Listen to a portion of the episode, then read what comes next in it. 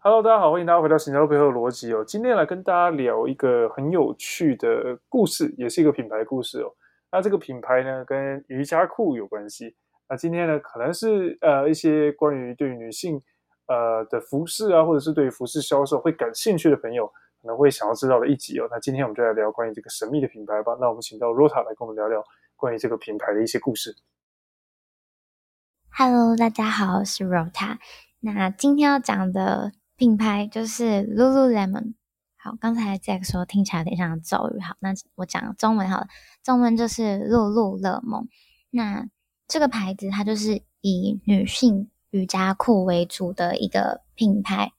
那想问一下，Jack，你在想到就是一些运动服饰产业的时候，你大概会想到哪些牌子？Nike、Adidas。OK，好。呃，对不起，我就是一个。对，很标准直男会有的想法。好，好，那那其实这也就是算是 Lululemon 的一个特点。那像刚才在你说 Nike 还有 Adidas，他们就是呃瞄准的，其实偏向是男性的群体。呃，你可以看一下 Nike 或者是 Adidas，他们都推出的运动服饰比较偏向是，比如说篮球鞋啊、球衣啊，或者是网球鞋这种。那 Lululemon 它就是以女性，以女性为它的利基市场。那虽然也有男性在做瑜伽。那讲到 Lululemon，我们就先回顾一下它的创创立的历史。那其实瑜伽呢，可能大多数的人都会认为是女生，就是女生喜欢的运动之一。诶，那其实 Lululemon 的创办人是。Trip Wilson，他是一个男生。那呃，当时其实在，在好忘记说，就是其实 Lululemon 是来自一个加拿大的品牌。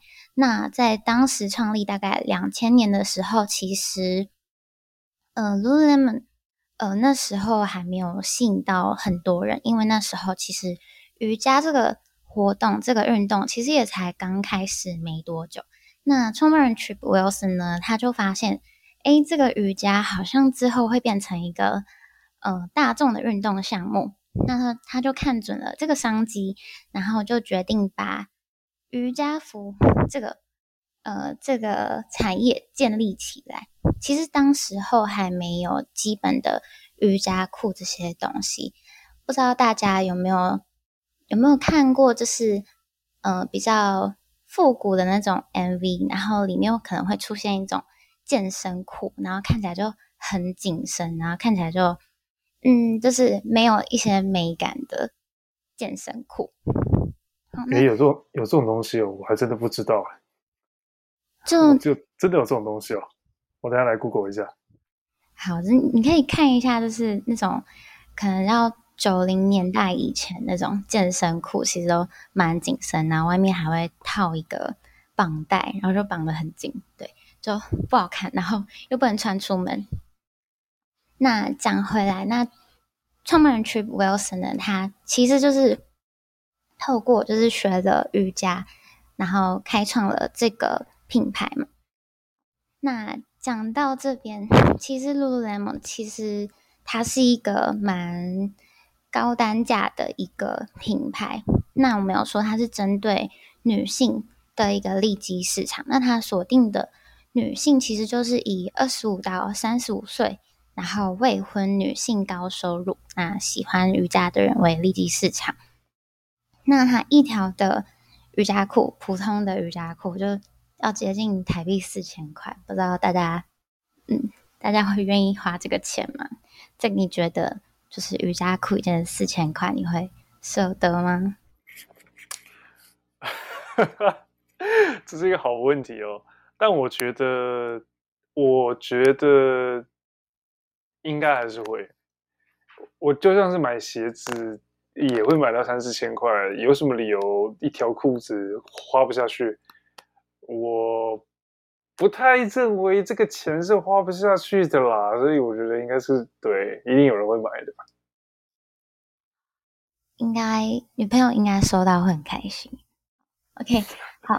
等一下，会买会会买错哈，会买错，大家不要轻易尝试哦。如果你要买这种裤子，对不对？请你务必哦，要么先试探性，要么就把那个就是该调查的那个系数调查清楚，否则你买错，保证你会很难过。而且你的女朋友可能会把你杀了。你为什么不先讲？讲对就没事了。有时候我们不一定要那么多 surprise，有时候可以简单一点。好，我就分享给大家。好，OK，那我们回来，OK，那我们要讲一下，就是 Lululemon 他们跟 Nike 还有 Adidas 有很大的区别，是在大家应该通常可以在呃，比如说球赛啊，或者是其他运动赛事，然后看到 Nike 或者是 Adidas 他们赞助的一些项目。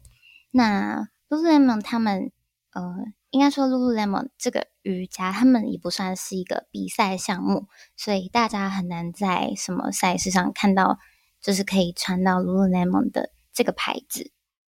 那也因为这样，其实 Lululemon 他们比较算算是偏向不找一些呃明星啊合作，就是合作广告或者是合作设计一些产品，就像呃。前一阵子那个 Adidas 跟那是好，反正就是一个呃联名款 Easy。那呃 Lululemon 他们就是不会像 Nike 还有 Adidas 他们这样推出联名款，或者是和明星合作。那想不知道大家会不会就是觉得不太习惯，就是没有明星代言的牌子？不知道 Jack 你会这样觉得吗？我自己没有很 follow 明星代言的东西，但我知道的事情是，如果他今天真的比较少人知道，我会对这个牌子稍微有一点疑虑啦。但我基本上还是看品质的人，但必须要说，名声对我来讲还是有点影响的。OK，好，那我们就讲回来，就是 Lululemon 他们怎么开始建立他们的知名度。好，那其实。Lululemon 他他们的品牌大使，刚才有说就是都不是明星，那他们其实就是找各行各业的专业人士。那这些专业人士都有一个共同点，就是他们都一定会喜欢瑜伽，或者是他们是一个非常专业的瑜伽教练。那透过这些品牌大使，那其实这些品牌大使身边呢，呃，有很多的朋友或者是。如果假设他们原本是瑜伽教练的，那他们其实也有学生。那透过呃，他们是品牌大使，那还有瑜伽教练这个身份，就可以顺便带动呃这些品牌大使们旗下的呃学生啊，或是朋友去购买 Lululemon。那还有一个很特别的地方，就是 Lululemon 他们很常会在门市或者是户外的场地举办瑜伽活动，不知道这你有没有听过？这个倒没听过，但是我知道运动品牌有的会做这件事情，Nike 也会，但是 Lululemon 真没注意到。然后之前最最常看到就 One Boy 的冲锋衣吧，就很常看到他们摆 摆一些活动，对，他们真的很厉害。好，那其实 Lululemon 它就是在呃门市或者是在户外场地。找来他们的品牌大使，有就是，也就是我刚才有说的，就是瑜伽教练，那就是找这些品牌大使来，就是让他们的顾客可能可以定期就是参加这个瑜伽活动，那甚至就是你不是 Lululemon 的顾客的话，其实也是可以去参与。那